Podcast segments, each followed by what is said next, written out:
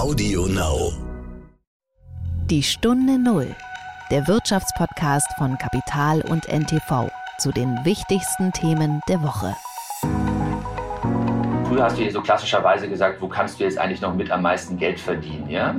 Da habe ich den Eindruck, dass in den Industrien insgesamt, auch in dem Kampf um jetzt, wenn wir mal die Young Professionals wieder bemühen wollten, höhere Gehälter bezahlt werden. Gleichzeitig ist es ein guter Hygienefaktor. Also es ist nicht so, dass die Leute jetzt sind stärker inhaltlich getrieben.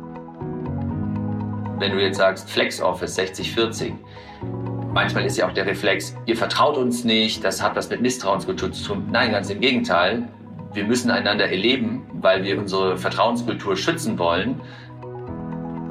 Dieses Bild äh, von Baerbock, Habeck, Lindner und Wissing, das hat mir irgendwie richtig gut getan. Also einerseits zu sagen, jetzt ist dieser krampfhafte Wahlkampf äh, beendet und andererseits sind jetzt Leute da mit einem liberalen Mindset, die natürlich von unterschiedlichen Blickwinkeln kommen, aber die sich jetzt gesagt haben, wir haben auch aus Erfahrungen von der damaligen Jamaika-Koalition gelernt, wir wollen das jetzt gemeinsam angehen.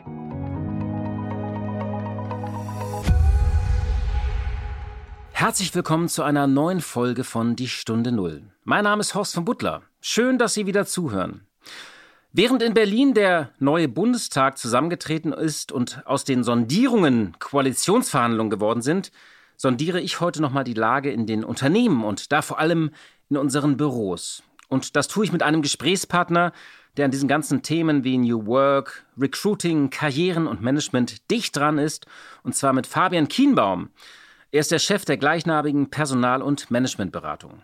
Und er erklärt uns nochmal, warum die neue Zauberformel 60-40 im Büro heißt, warum viele Menschen nach anderthalb Jahren Pandemie doch noch zögern, den Job zu wechseln. Viele suchen eben doch noch nicht das Abenteuer, sagt Fabian Kienbaum.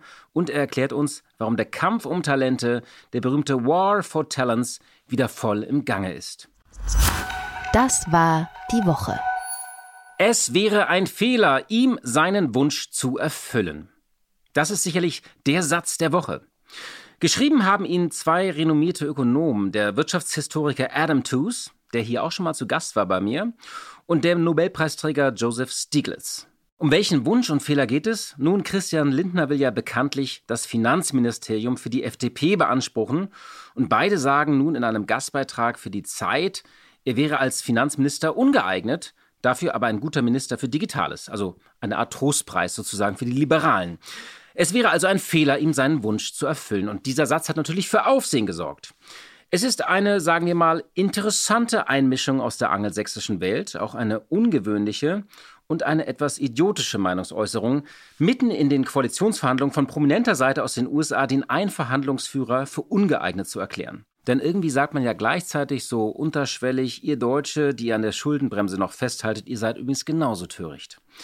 Viel lieber wäre Joseph Stiglitz und Adam Tooze natürlich der hier. Das System heilt sich ja nicht selbst, sondern das hast du ja, hast du ja darauf hingewiesen, dass wir jetzt so viel Geld im Verkehr haben, ist eben auch jetzt die Politik, die Schulden durch einen niedrigen Zinssatz zu drücken. Das heißt, wenn du jetzt wahrscheinlich, wenn du, ne, wenn du jetzt den Stecker ziehst, dann ähm, kollabiert das. Sondern ich nehme an, aber da, also musst du mir vielleicht helfen oder vielleicht kann Annalena einspringen, dass du allmählich innerhalb des Systems die Schulden abbauen musst und dann weiß ich nicht, ob du dann irgendwann in ferner, ferner, ferner Zukunft zu einer 1 zu 1 Belastung wieder zurückkommst. Genau, Robert Habeck. Seine wirren Ausführungen zum Thema Eigenkapital der Banken seien ihm inzwischen verziehen, ebenso seine Kritik an der Finanzaufsicht BaFin, die angeblich Handwerkerrechnungen überprüft. Inzwischen soll er sich ja eingearbeitet haben in das Thema Finanzen. Und Finanzen, das heißt bei der SPD und den Grünen ja vor allem Schulden und Schulden machen, wenn Steuererhöhungen vom Tisch sind. Nun ist es mitnichten so, dass Christian Lindner die viel naheliegendere Wahl ist. Er hat auch noch nie ein Ministerium geführt. Und das Finanzministerium, das ist wirklich ein wahrer Brocken. Die Frage wäre auch, ob das Ministerium wirklich so viel Gestaltung zulässt, wenn man ab 2023 das Geld wirklich wieder zusammenhalten muss und ob nicht ein aufgepumptes Wirtschafts- und Digitalministerium viel spannender ist. Der Gastbeitrag von den beiden Ökonomen, von Adam Tooze und Joseph Stiglitz, ist aber vor allem aus einem anderen Grund interessant. Erst Zeichen einer leichten, so unterschwelligen Panik, dass die Grünen ihre Chance vielleicht doch nicht nutzen und ihre Milliardeninvestitionen in Klimaschutz nicht durchbringen. Die ich übrigens in Teilen für richtig halte, also diese Forderungen nach Milliardeninvestitionen, nur die Mittel und Wege nicht immer. Adam Tooze ist nämlich so ein halber Spiritus Rector und Vordenker der Grünen. Wer ihm zuhört, und das konnten Sie ja hier auch, hört nicht nur viele kluge Sätze, sondern auch bekannte Sätze. Versatzstücke, die man in Wahlprogrammen und Papieren der Grünen oder auch der SPD findet. Vor allem zum Thema Schulden und Investitionen und da vor allem Investitionen in Klimaschutz. Mit dem Machtwechsel in Deutschland hoffen viele auch auf einen Paradigmenwechsel, dass Deutschland endlich den Pfad bzw. Irrweg der Stabilität verlässt und jetzt kräftig Schulden macht. Die Union ist als Gralshüterin der Schuldenbremse in der Opposition. Und jetzt steht angeblich nur noch Christian Lindner mit der FDP im Weg. Und wenn ein Liberaler, so die Lesart, weiter auf dem deutschen Geldsack sitzt, kommt man immer noch nicht zu der gewollten europäischen Schuldenunion, die viele jetzt ersehnen, jetzt wo Angela Merkel endlich weg ist. Es liegt ja auch schon ein Vorschlag vor, dass die Staaten künftig 100% Schuldenquote haben dürfen, statt 60%, die zwar eh keiner hat, die steht noch auf dem Papier und 100 auf dem Papier hieße dann ja künftig 200 in der Realität oder auch 300. Also jetzt mal ein wenig zugespitzt und vereinfacht gesagt. Ich denke, die Debatte verkennt zwei Herausforderungen, die vielleicht auch so aus einem Nobelpreisträger Fernglas nicht ganz so ersichtlich sind. Erstens, für eine Änderung der Schuldenbremse braucht es eine Zweidrittelmehrheit im Bundestag. Und die gibt es derzeit einfach nicht. Zweitens, auch die FDP ist beim Thema Schulden schon etwas beweglicher und geschmeidiger geworden. Sie reden über Sondertöpfe oder neue Investitionsregeln, denn auch sie wissen, hoffentlich, dass man nicht Superabschreibungen und die Schuldenbremse gleichzeitig haben kann. Eigentlich sucht man nur noch nach einem Weg, nach einer Formulierung, wie man beides sozusagen auf dem Papier beibehält und in der Realität dann eben doch viel Geld in die Hand nimmt und investiert. Und drittens, die meisten Töpfe sind in Deutschland nicht leer, sondern sie sind voll. Und das ist das Problem. Die Töpfe sind einfach zu voll und das gilt eben auch für EU-Töpfe. Und das ist das eigentliche Problem. Die Stunde Null. Das Gespräch. Neue Karrieren, New Normal, das Büro ist tot, das Büro lebt wieder. Viel wurde in den vergangenen anderthalb Jahren über die neue Arbeitswelt geredet und gerätselt und manchmal auch ein bisschen viel geschwafelt und gelabert. Klar ist, das alte Leben kommt zurück, aber nicht ganz und viele Unternehmen suchen noch. Sie testen Modelle, sie sind in einem Zwischenraum, in einer Zwischenwelt. In diesem Film Being John Malkovich gibt es ja diese neuneinhalbte Etage und ich glaube, da befinden sich viele Unternehmen mit ihrer Büroplanung. Jedenfalls möchte ich diese ganzen Themen heute nochmal sortieren und diskutieren und das mache ich mit Fabian Kienbaum. Er ist Chef der gleichnamigen Personalberatung Kienbaum Consultants. Fabian Kienbaum ist 36 Jahre alt. Er hat einmal internationales Management in Paris, London und Berlin studiert. Zuvor hat er einen Bachelorabschluss in Betriebswirtschaftslehre in Köln gemacht. Er hat dann bei einer US-Beratung gearbeitet, bevor er 2014 in das familieneigene Unternehmen eingestiegen ist und seit 2018 führt er das Unternehmen selbst. Und Fabian Kienbaum, das darf in keiner Moderation fehlen, war einmal Bundesliga-Handballer des VfL Gummersbach. Er hat heute Personalverantwortung für 600 Mitarbeiter und vor einigen Jahren hat ihn das Wirtschaftsmagazin Kapital, dessen Chefredakteur ich bin, zu den Top 40 unter 40 gewählt. Kurz noch zur Geschichte von Kienbaum. Der Gründer Gerhard Kienbaum hat das Unternehmen noch im letzten Kriegsjahr ins Leben gerufen, äh, in Gummersbach. Sein Sohn Jochen kam dann 1978 ins Unternehmen, hat 1985 die alleinige Führung übernommen und hat dann kräftig expandiert, auch international. 2018 hat dann Fabian Kienbaum das Ruder übernommen und musste das Familienunternehmen neu aufstellen, denn der Umsatz war seit 2013 zurückgegangen, die Zahlen waren gesunken, auch zahlreiche Mitarbeiter hatten das Unternehmen verlassen. Es ging um Digitalisierung, um Diversität und das war so bei Kienbaum nicht ganz angekommen. Und Fabian Kienbaum hat da viel getan in den letzten Jahren. Aktuelle Zahlen gibt Kienbaum Consultants nicht bekannt, aber gegenüber dem Handelsblatt räumte Fabian Kienbaum neulich ein, dass der Umsatz 2020 auch um 10 bis 15 Prozent gesunken sei. In diesem Jahr gab es noch eine wichtige Personalie, denn Fabian Kienbaum hat sich Verstärkung an der Spitze geholt und mit Bibi Hahn erstmals eine familienfremden Co-CEO an der Spitze. Und nun will er mit Bibi Hahn Kienbaum wieder auf Wachstumskurs bringen. Herzlich willkommen in der Stunde Null, Fabian Kienbaum. Guten Morgen, Horst. Hallo. Schön, dass wir nochmal sprechen können. Es ist jetzt äh, einige Zeit her tatsächlich. Ähm, wir haben äh, vor einem Jahr gesprochen. Das war tatsächlich so wenige Monate nach diesem Lockdown. Die Pandemie war noch ganz frisch. Und ich habe mir auch noch mal ein bisschen angeschaut, damals haben ja so alle gerätselt, was bedeutet das für Führung, was bedeutet das äh, für die neue Arbeitswelt, äh, was bedeutet das ähm, für, für unsere Zeit im Büro. Und ähm, wir haben damals, äh, hast du ein bisschen geschildert, dass äh, das war so eine Phase, da sind viele Unternehmen in so eine Art Winterschlaf gegangen oder haben erstmal auf die Bremse getreten, auch so mittleren Management-Positionen zu besetzen. Äh, ab wann hat sich das eigentlich belebt und wie ist das jetzt? Ist das schon wieder so ganz normal? Also das Jobhopping und das, das Führungs Führungskräfte irgendwie wechseln wollen und dass sie andere Jobs wollen? Oder ist dieser, hat sich das so ein bisschen auch beruhigt? Ja, ich erinnere mich gut an unser Gespräch. Es hat ähm, sich in dem New Normal, wie wir an der äh, einen oder anderen Stelle ja sagen, einiges schon wieder normalisiert, so wie wir es vorher kannten. Aber es ist noch nicht in so einem alten Zustand. Es gibt verschiedene Phänomene. Ich will vielleicht zwei hervorrufen. Also in der Tat, glaube die Wirtschaft ist dabei, sich zu erholen.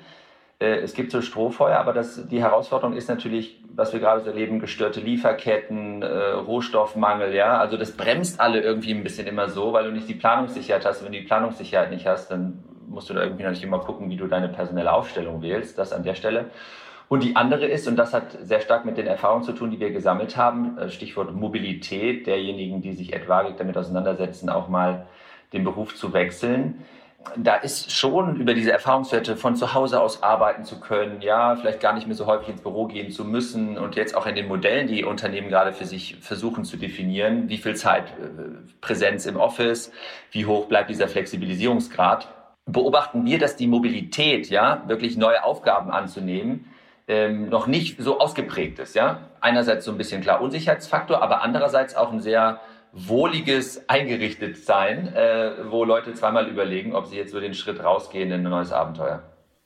Ach so, also manche sind ja schon wieder sehr präsent in den Unternehmen, haben auch ähm, kommen regelmäßig wieder ins Büro und es gibt mhm. ja einige, die kommen nicht. Und ich, wenn ich auch mit anderen äh, CEOs oder Unternehmern oder Unternehmerinnen mal spreche, viele überlegen da auch oder stehen auch so vorm Rätsel, was sie jetzt machen sollen. Nicht? Man kann ja nicht irgendwelche Befehle erteilen, außer ich glaube, der Chef von Morgan Stanley, der hat, glaube ich, äh, diese Ansage gemacht, ihr kommt jetzt alle ins Büro, if you can lunch in New York, you can work in New York.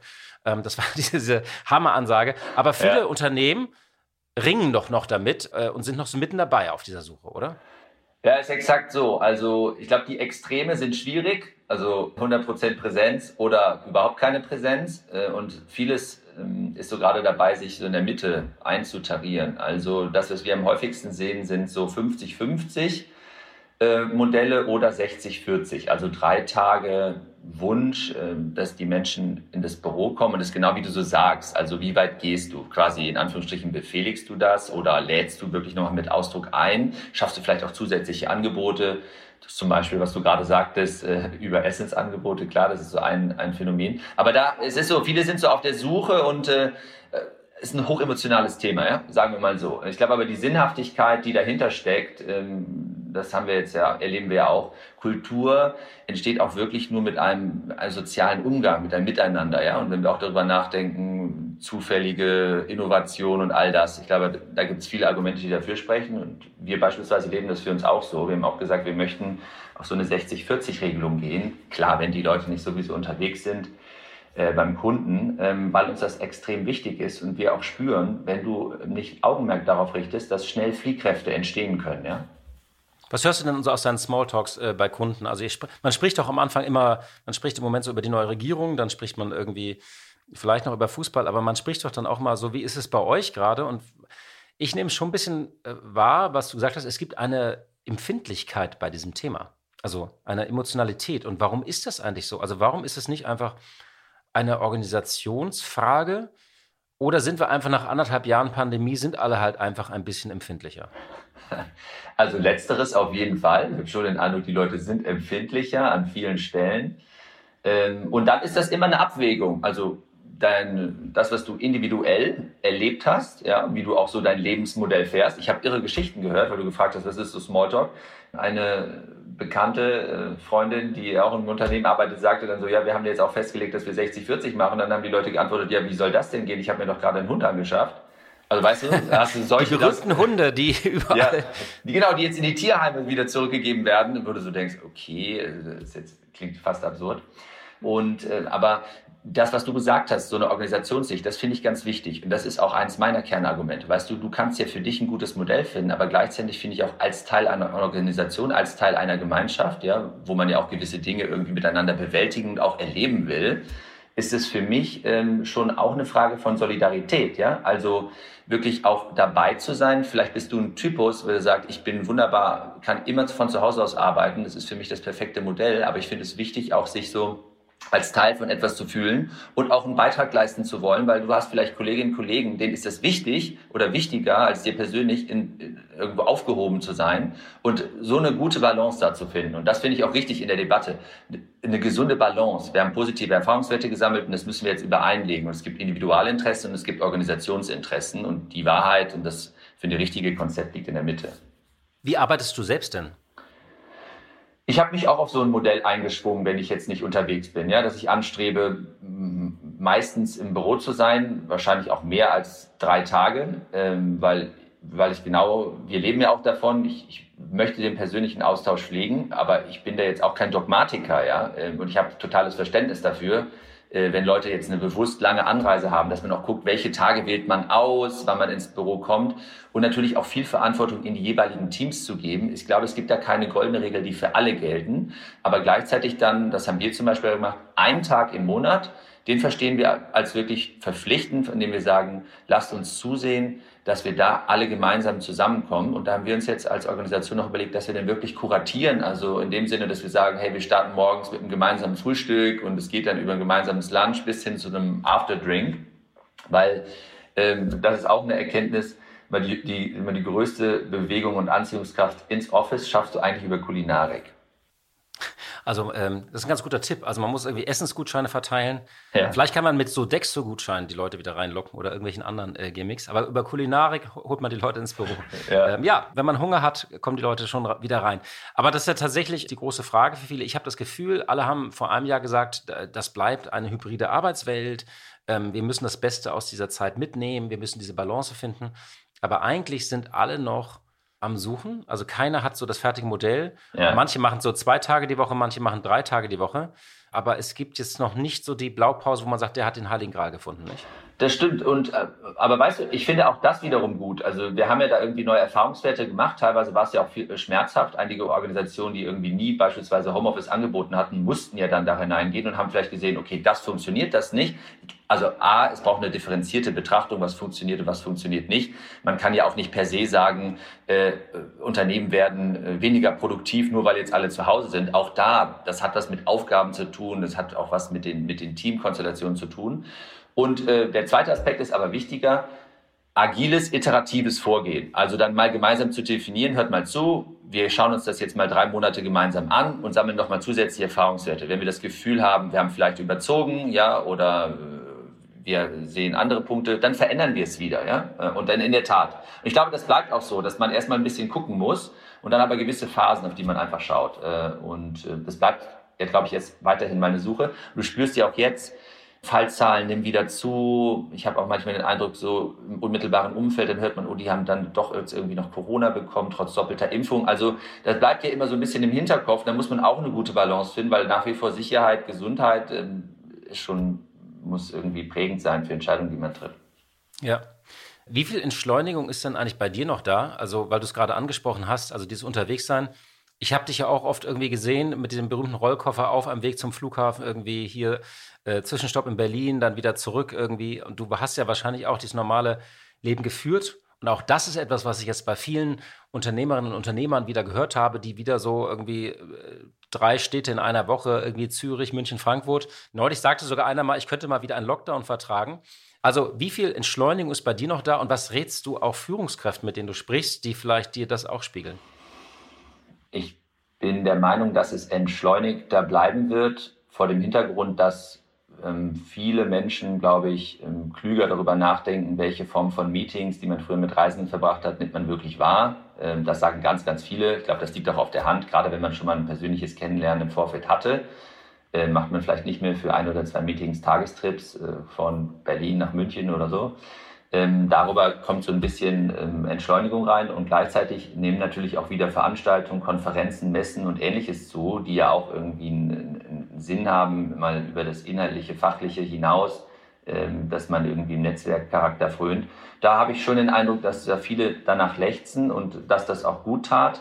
Aber ich denke, es wird zukünftig etwas ausgewogener sein, sodass ähm, die, die Reisezeiten als solche, glaube ich, nochmal anders strukturiert werden ähm, die persönliche Erfahrung habe ich auch gemacht und die weiß ich auch zu schätzen. Ja? Also, dass du nochmal klüger guckst, an welchen Tagen machst du eigentlich was und äh, wann hat man auch Zeit für Reflexion, Lesen. Und ich glaube, alle haben ja für sich auch so ein bisschen, wir haben beim letzten Mal über Selbstführung gesprochen, haben ja, haben ja so, ein, glaube ich, für sich einen ganz guten Modus operandi gefunden, ja, was wir eben sagten, an welchen Tagen geht man ins Büro, welche Treffen verbindet man damit, welche Themen bearbeitet man, aber wann kann man vielleicht auch gute Aufgaben, die man nicht zwangsläufig im Büro erledigen muss, von zu Hause aus machen. Und ich glaube, diese gleiche Logik übersetzt sich dann eben auch auf die Form von Meetings, die man hat, physisch und virtuell. Ich wollte nochmal auf die Berufseinsteiger äh, kommen. Mhm. Damals äh, haben wir darüber gesprochen. Äh, da hast du ganz interessant beschrieben, dass für Einsteigerpositionen, also die sogenannten Young Professionals, weht jetzt ein anderer Wind, hast du damals gesagt. Ähm, er ist nicht mehr so leicht wie früher. Es war ja tatsächlich so, dass Unternehmen müssen um junge Talente kämpfen und entsprechend forsch sind die auch bei Bewerbungsgesprächen aufgetreten und auch fordernd. Und du hast damals gesagt, dass der Markt sich erstmal in so eine Art äh, Arbeitgebermarkt wieder dreht, weil das Volumen der neuen Stellen einfach geringer war. Hat sich das normalisiert? Also ist der sozusagen War of Talents wieder in vollem Gang? Ja, absolut. Also der ist zurück. Ähm, ich habe das, hab das auch nochmal äh, auf mich wirken lassen, was ich damals gesagt habe und auch nochmal reflektiert, was damals passiert ist. Es war ja so, äh, alle mussten ja irgendwie gucken, dass man Mittel beisammen hält und äh, so das Thema gerade von Hirings ähm, junger Leute auch, wo alles war ein bisschen zurückgefahren, man war in so eine abwartende Position. Wahrscheinlich haben sich einige Organisationen waren mal gerade so freudig, so ja, wir haben die Macht zurück über die jungen Leute. Ähm, und jetzt sehen wir aber, ich meine, gibt es ja auch viele Indikatoren, ja, wenn du irgendwie anschaust, wie viele Jobinserate gibt es, ja, kann man ja irgendwie sich bei Stepstone oder so auch mal auf sich wirken lassen. Und wir, wir spüren das ja auch. Ich hatte damals von unserer Beteiligungsgesellschaft, die sich eben auf das Thema konzentriert, Young Professions geguckt weil die haben so viele Projekte äh, parallel, die die gerade erledigen müssen, weil es ein extremer Hunger. Plus, es geht ja immer weiter, finde ich, dass der, der Bedarf an gut ausgebildeten, sowieso schon irgendwie eine, wir haben von tech-affinen Generationen damals gesprochen, das, das ist ja in, in, allen Industrien, in allen Branchen gibt es ja den Bedarf an solchen Leuten. Ja? Und insofern ist natürlich der Kampf darum, Angebote, die du machen musst, ähm, der, der, der übersteigt sich förmlich, ja. Also welche Benefits du ins Spiel bringst, ja, welche Flexibilität du hast. Und auch genau so eine Frage, die wir eben bemüht haben.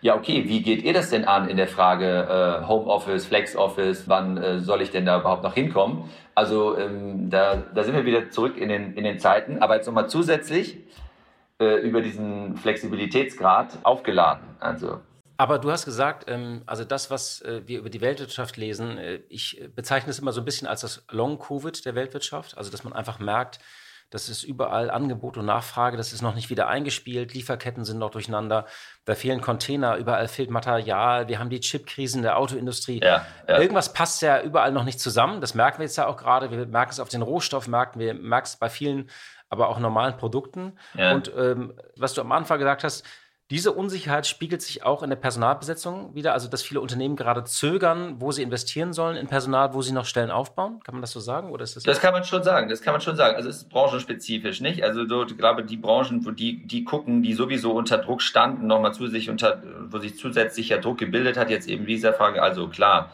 äh, die Automobilindustrie war vorher schon unter Druck, ist nach wie vor unter Druck. Aber wenn du auch Handel, Handel zum Beispiel so Non-Food-Handel ähm, durch die Störung der Lieferketten eine große Herausforderung. Ja? Wann, wann bekommst du überhaupt deine Ware? Ja? Was, wie, wie baust du jetzt noch dein Weihnachtsgeschäft auf? Also sowas, sowas hören wir an vielen Stellen, was eine Herausforderung ist. Und du musst natürlich irgendwie gucken, okay, wenn du nicht wirklich absehen kannst, wann kannst du entsprechende Umsätze generieren? Wie sind dann auch äh, Wachstumsszenarien? Wie kann es überhaupt aussehen? Wo willst du Menschen aufbauen? Also da gibt es gewisse Korrelationen.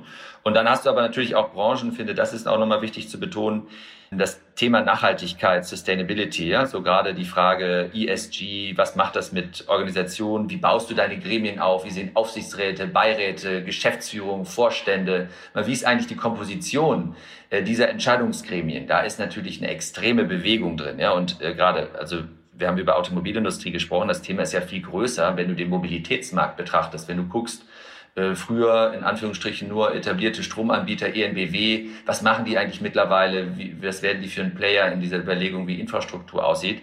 Energy, Renewables, äh, E-Commerce sowieso und natürlich auch Logistik. Das heißt, man muss da auch differenziert drauf gucken. Und jetzt die letztgenannten Branchen und, und Zweige, da ist eine unglaubliche Dynamik drin. Äh, und da sind natürlich auch ganz viele neue Profile weiterhin gesucht, die mit der Veränderung der Geschäftsmodelle dann einen Beitrag leisten können. Und ich glaube, wenn man so diesen Blick bemüht, das gibt so ein Gefühl dafür, wo ist richtig was los, wo passiert was, wo werden äh, Leute an, an ganz, ganz vielen Stellen gesucht, über alle Hierarchieebenen. weil das jetzt so Organisationen sind, die so richtig in Wallung kommen, ja, und wo eine, so eine Gestaltungskraft entsteht ähm, über diese Themen, die wir bemüht haben. Äh, da ist also wirklich Bewegung drin. Sind die Gehaltsvorstellungen eigentlich, haben die sich geändert? Mit dem Phänomen, was ich eben beschrieben habe, erleben wir, dass so, ähm, früher hast du hier so klassischerweise gesagt, wo kannst du jetzt eigentlich noch mit am meisten Geld verdienen, ja? Da habe ich den Eindruck, dass in den Industrien insgesamt, auch in dem Kampf um jetzt, wenn wir mal die Young Professionals wieder bemühen wollten, höhere Gehälter bezahlt werden, also die bereit, sind bereitwilliger dazu. Gleichzeitig ist es ein guter Hygienefaktor. Ähm, also es ist nicht so, dass die Leute jetzt sind stärker inhaltlich getrieben. Wir haben über Purpose gesprochen, Nachhaltigkeit spielt eine Rolle. Es ist schon eine Generation, die da sich darüber auch definiert, äh, wie, wie, wie positioniert sich mein Arbeitgeber und natürlich möchte man sich auch irgendwie marktkonform vergütet wissen. Insgesamt steigt das Level da schon, ja. Und wenn du jetzt auch überlegst, die Inflation, ähm, die trägt natürlich auch irgendwie Früchte dazu bei. Also da, da ist schon auch viele Bewegung. Aber es ist nicht, dass das das erste Argument ist, wenn man sich irgendwie um einen, um einen Beruf bemüht. Es gibt übrigens in den USA ein äh, Phänomen, von dem habe ich die Tage das erste Mal gehört. Das wird die große Resignation genannt, äh, The mhm. Great Resignation. Hast du davon mal gehört? Es geht wohl darum, dass die Menschen nach der Pandemie eher bereit sind, ihren Arbeitsplatz zu wechseln in den USA. Also die Loyalität mhm. hat abgenommen. Und mobiles Arbeiten und Familie steht total im Fokus. Und ähm, das war in einer Analyse über die Bankenwelt, weil die Banken müssen ja auch irgendwie äh, Leute einstellen. Hast du davon mal gehört? Mir war das völlig neu, das Phänomen. Hm, ich habe davon gehört ich habe das an einigen Stellen auch erlebt. Wir haben das für uns erlebt, ähm, aber wir haben das eigentlich an vielen Stellen auch bei Kunden erlebt. Ich habe diese Grundsatzfrage zu überlegen, wir hatten ja Zeit für Selbstreflexion, mache ich eigentlich das Richtige? Was habe ich vielleicht noch vor in meinem Leben? Äh, wo möchte ich Schwerpunkte setzen? Und glaube schon, äh, auch über diesen Entschleunigungsfaktor ähm, und dem Gefühl, ähm, was bedeutet mir Familie in dem Kontext, haben viele diese Entscheidung schon für sich nochmal überdacht, ob sie da richtig aufgehoben sind. Und das in Verbindung wiederum, weißt du, du hast ja immer diese Gallup-Studien gehabt, ja? Wie viele Leute haben eigentlich schon emotional mit ihrem Arbeitgeber abgeschlossen? Das sind immer so Quoten, keine Ahnung, von über 80 Prozent. Ich frage mich immer, Mama mia, was ist denn da los? Das macht dir auch keine Freude, ja? Und jetzt wurde das nochmal beschleunigt, ja? Und deshalb meinen wir auch, die Organisationen, die das erkennen, ja, und die aufrichtig und glaubwürdig handeln und da wirklich Leute zusammenbringen, die gemeinsam an so einer Mission arbeiten. Und das hat nun mal jetzt viel damit mit der Frage zu tun, wie wir uns auch als Industrieland in Deutschland ähm, für die nächsten Jahre behaupten und aufstellen wollen. Ähm, die haben dann einen Vorteil, ja, und ähm, finden dann eben auch die Leute, die so ihre persönliche, ihren persönlichen Purpose gut verbinden können mit dem, wie sich so eine Organisation aufstellt. Eines der großen Themen war auch Führung, dass die sich verändert. Es ging um Themen wie, dass Führung auch mal Schwäche zeigen muss äh, und sagen, ich weiß es auch nicht. Also in diesen Lockdown-Phasen, dass man stärker in Szenarien denkt, mehr Autonomie ermöglicht. Also der Chef überhaupt als Ermöglicher, dass es mehr um Vertrauen geht als um Kontrolle. Von diesen ganzen Führungsprinzipien, was bleibt davon eigentlich? Hat sich das auch durch diese Pandemie nachhaltig verändert oder schwingt sich das dann doch zurück zu den klassischen Führungsprinzipien? Das hat sich fundamental verändert, war ja schon dabei, sich zu verändern ähm, und macht Führungsarbeit als solche perspektivisch ähm, noch herausfordernder. Wir haben ja darüber geredet beim letzten Mal auch. Das ist ja die Frage des Beziehungsmanagements. Ja, also auf der einen Seite natürlich Führungskräfte häufig, die eine, eine fachliche Kompetenz äh, an den Tag legen, ja, wo du dich auch inhaltlich dran aufrichten kannst, irgendwie zu verstehen, wie, wie, wie gehen die ihr Handwerk, wie, was haben die für einen Impact an der Front, aber vor allen Dingen auch dieser zwischenmenschliche Faktor. Und äh, ich glaube, das hast du wahrscheinlich auch erlebt. Also ich habe es an vielen Stellen erlebt. Wie hältst du die Verbindung? Wie hältst du die Linie? Wie kannst du irgendwie gut spüren, wie es den Menschen, mit denen du Tag ein, Tag aus arbeitest, wie geht's denen eigentlich? Ja, weil jeder ist irgendwie unterschiedlich damit umgegangen. Und vor dem Hintergrund, wenn man sich nochmal vor Augen führt, was wollen wir mit Führung erreichen? Also der, der Grundgedanke Orientierung stiften, in Teams, mit Teams, also diese Komposition dieser Teams herzustellen, aber natürlich auch Ergebnisse zu erzielen. Und das in dann in der hybriden Aufstellung äh, macht es unglaublich schwierig ähm, und wird immer diese Frage auch sein, ja, wenn du jetzt sagst Flex Office 60, 40, manchmal ist ja auch der Reflex, ihr vertraut uns nicht, das hat was mit Misstrauenskultur zu tun. Nein, ganz im Gegenteil. Wir müssen einander erleben, weil wir unsere Vertrauenskultur schützen wollen. Äh, und äh, innerhalb derer gewähren wir uns maximale Flexibilität, ja. Aber wir müssen uns auch irgendwie auf gemeinsame Spielregeln einlassen wollen. Ich vergleiche das immer mit so einer Logik, wie hast du so einen Ordnungsrahmen? Und was du beschrieben hast, ist tatsächlich so in der Tendenz, dass sich Führung dahingehend verändert, mehr Ermöglicher zu sein, aber auch Zuhörer, ja, Zuhörer. Ähm, und gar nicht deshalb weniger Entscheidungen treffen zu wollen. Ja, die Entscheidungsfindung, die Wege verändern sich, ähm, aber gleichwohl bleibt es ja wichtig, im Sinne von Orientierungsstiften auch Entscheidungen zu treffen.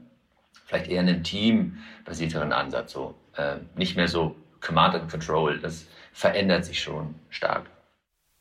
Wie ist es eigentlich für dich persönlich? Ähm, du hast ja in diesem Jahr, äh, ihr seid auch eine Doppelspitze jetzt bei Kienbaum. Du hast ja, ja. Verstärkung geholt mit äh, Bibi Hahn, eine ja. sehr bekannte äh, Personalberaterin. Was war nochmal ganz kurz so der, der Auslöser dafür und wie habt ihr euch eingegroovt?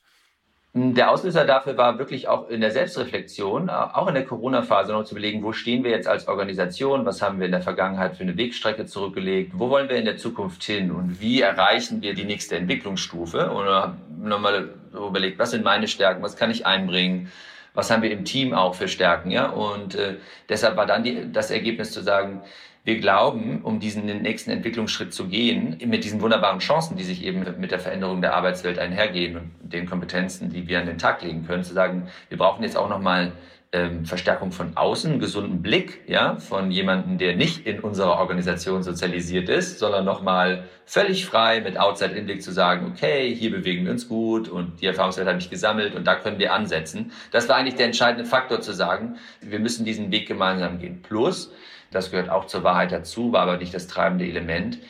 Uns tut es natürlich auch gut, eine diversere Aufstellung zu finden. Und äh, das ist ein Mosaikstein davon. Wir sind als Organisation, als Beratungshaus, sind wir paritätisch unterwegs, aber wir spüren auch in der Spitze, waren wir männlich dominiert und das möchten wir verändern. Und ähm, deshalb haben wir auch da eine bewusste Entscheidung getroffen. Und ähm, bisher klappt das wirklich wunderbar. Und ist ja auch für mich eine neue Erfahrung, ja. Wie, wie lässt du dich ein? Wie machst du Entscheidungsfindung? Wie viel Aufwand bringen wir eigentlich an den Tag, um uns zu synchronisieren? Und wie stellen wir sicher, dass quasi, wir sprechen immer davon, die Funktion, also die Funktion CEO muss funktionieren. Äh, sind jetzt zwei Menschen involviert. Unsere Aufgabe ist, uns äh, wirklich äh, damit auseinanderzusetzen, synchron zu operieren. Aber wir treffen Entscheidungen jetzt nicht immer gemeinsam, wir treffen sie allerdings paritätisch. Also wir müssen nicht beide physisch im Raum sein oder beide physisch im Meeting. Wir stellen sicher, dass wir abgestimmt sind um die gleiche Vorstellung davon, wo wir uns hinbewegen wollen. So funktioniert das sehr gut. Die Krise war ja auch für euch auch eine Herausforderung, also auch ähm, äh, kaufmännisch, also von den Umsätzen her. Zieht das denn jetzt wieder an? Ja, das zieht wieder an. Das zieht wieder an. Da gibt es viele Themen, ähm, die, die zusammenkommen. Was wir eben beschrieben haben, dass Organisationen natürlich nicht nur schauen, wie sie personell sich verstärken können oder da Veränderungen forcieren, sondern in Grundaufstellung auch, weil sich Geschäftsmodelle ja verändern. Und du dann so Fragen aufhast, okay, wie sehen dann die richtigen Vergütungsstrukturen aus? Wie sieht die richtige Aufbauorganisation aus? Wie können wir auch bei dem Thema der Begleitung, das Development-Thema, Development hat schon gelitten, also so klassischerweise nicht Training, Coaching, auch das Seminargeschäft an vielen Stellen, weil es ja teilweise virtualisiert werden konnte, gerade wenn es bilateral ist, in Einzelsessions, aber so Großgruppenformate, die ziehen wieder an und das spüren wir auch, dass da einfach ein großer Bedarf war, ja ähm, so was wir eben bemüht haben, äh, Reisen, wo du irgendwie Netzwerke äh, ja auch äh, bespielen möchtest, jetzt im Kleinen, ja, dass du in Gruppen äh, dich erleben kannst, gemeinsamen Austausch pflegst. Also an vielen, vielen Stellen spüren wir, dass auch Nachholeffekte waren und ähm, da ist jetzt einiges in Bewegung geraten. Zum Schluss vielleicht nochmal zur Politik. Hier ist ja auch sehr viel Aufbruch in Berlin. Du bist ja auf der einen Seite Unternehmer, du stehst aber auch die Liberalen nahe. Wie nimmst du das eigentlich wahr im Moment? Äh, bist du ganz zufrieden über den Stil, über das, was da inhaltlich besprochen wird? Wie schaust du da gerade auf diesen Aufbruch, um den das Land ja auch ringt? Ich bin sehr beflügelt, muss ich sagen. Und ganz ehrlich, ich habe mich richtig gefreut, ja. Und deshalb ist auch, glaube ich, dieses Foto äh, viral gegangen, die Citrus-Koalition, also als so diese Vorsondierung zwischen Grünen und äh, Freien Demokraten stattgefunden haben, dieses Bild äh, von Baerbock, Habeck, Lindner und Wissing, das hat mir irgendwie richtig gut getan. Also einerseits zu sagen, jetzt ist dieser krampfhafte Wahlkampf äh, beendet und andererseits sind jetzt Leute da mit einem liberalen Mindset, die natürlich von unterschiedlichen Blickwinkeln kommen, aber die sich jetzt gesagt haben, wir haben auch aus Erfahrungen von der damaligen Jamaika-Koalition gelernt, wir wollen das jetzt gemeinsam angehen.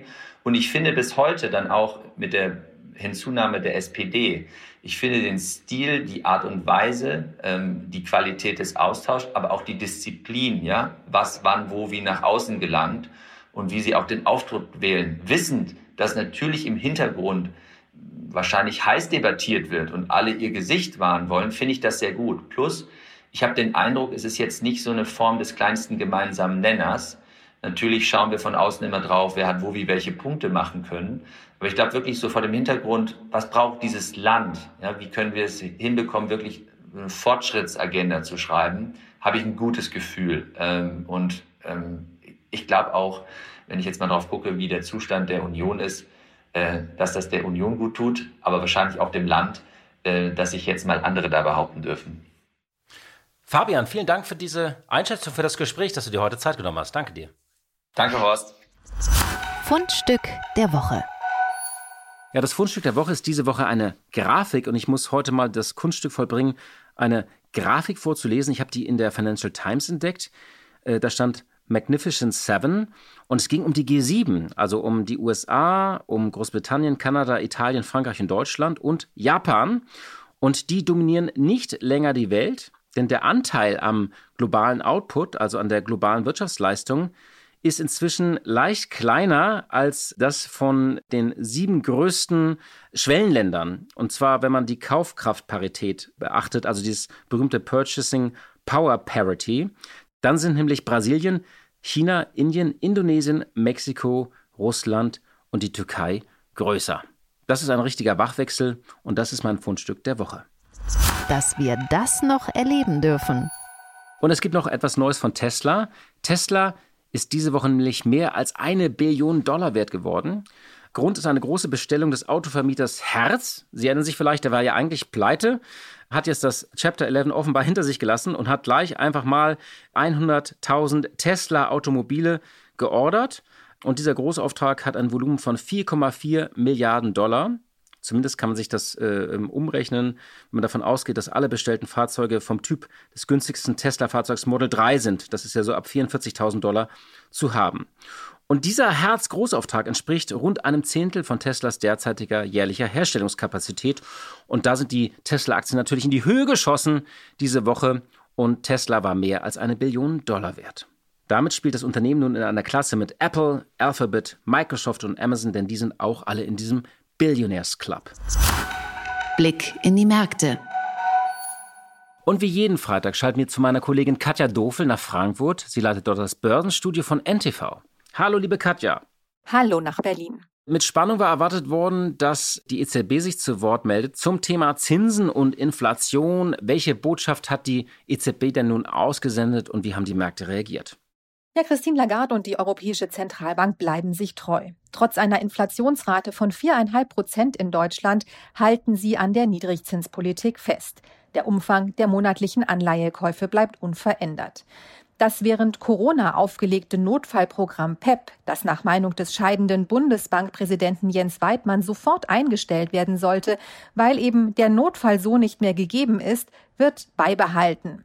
Es war nun die erste Sitzung der Europäischen Zentralbank nach dem Rücktritt von Jens Weidmann.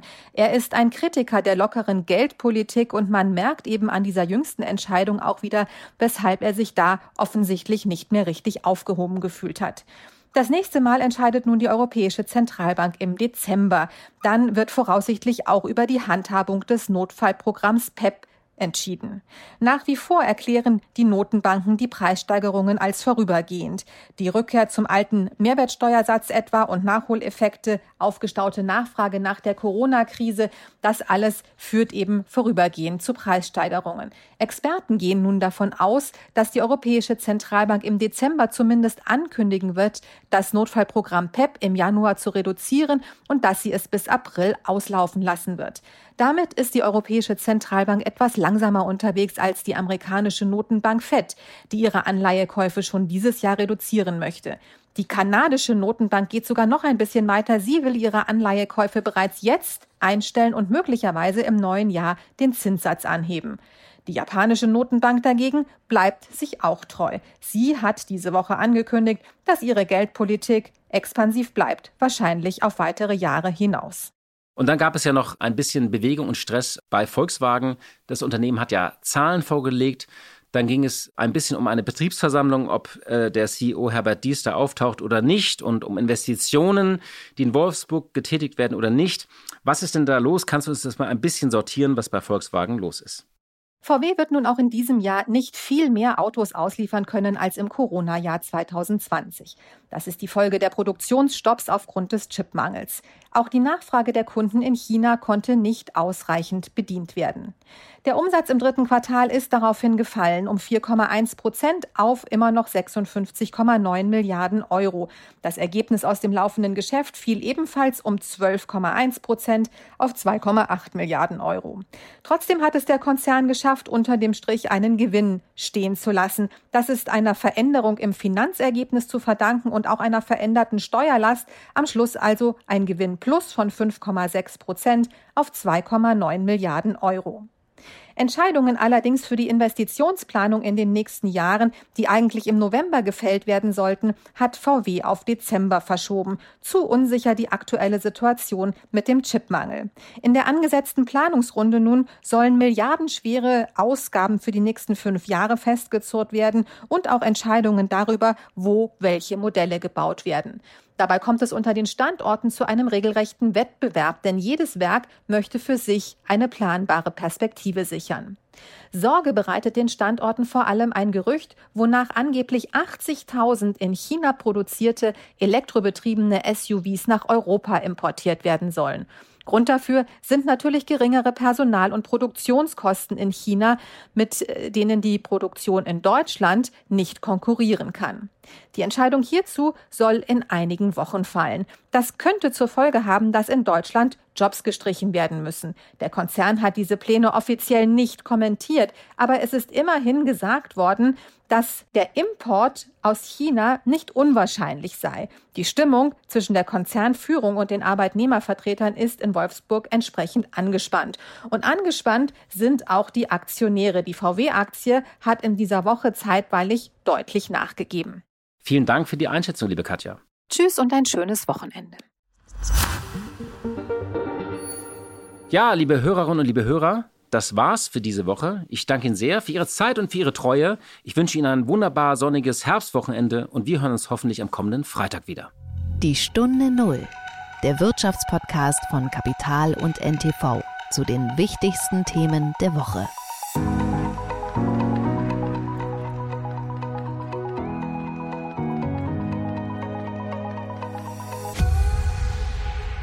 Dieser Podcast ist jetzt vorbei, aber wir hätten noch einen anderen Podcast-Tipp. Worum es genau geht, erzählt euch der Host am besten selbst. Hi, mein Name ist Max Jakob Ost und es gibt einen neuen Podcast von mir, der heißt Elf Leben die Welt von Uli Hoeneß. Um wen es da geht, das werdet ihr schon selbst kombiniert haben. Aber wir sprechen nicht nur über Uli Hoeneß, sondern auch über die Geschichte des deutschen Fußballs mit vielen Weggefährten. Klaus Augenthaler, Rainer Kallmund, Willy Lemke, Christoph Daum. Eine lange Liste und nur hinter einer Person steht noch ein Fragezeichen. Habe ich auch mit Uli Hoeneß selbst sprechen können über seine Biografie? Macht er eigentlich nicht so gerne. Ihr könnt es nur selbst herausfinden. Hier bei Audio Now, Elf Leben, die Welt von Uli Hoeneß, gibt es natürlich auch überall, wo es Podcasts gibt. Audio Now.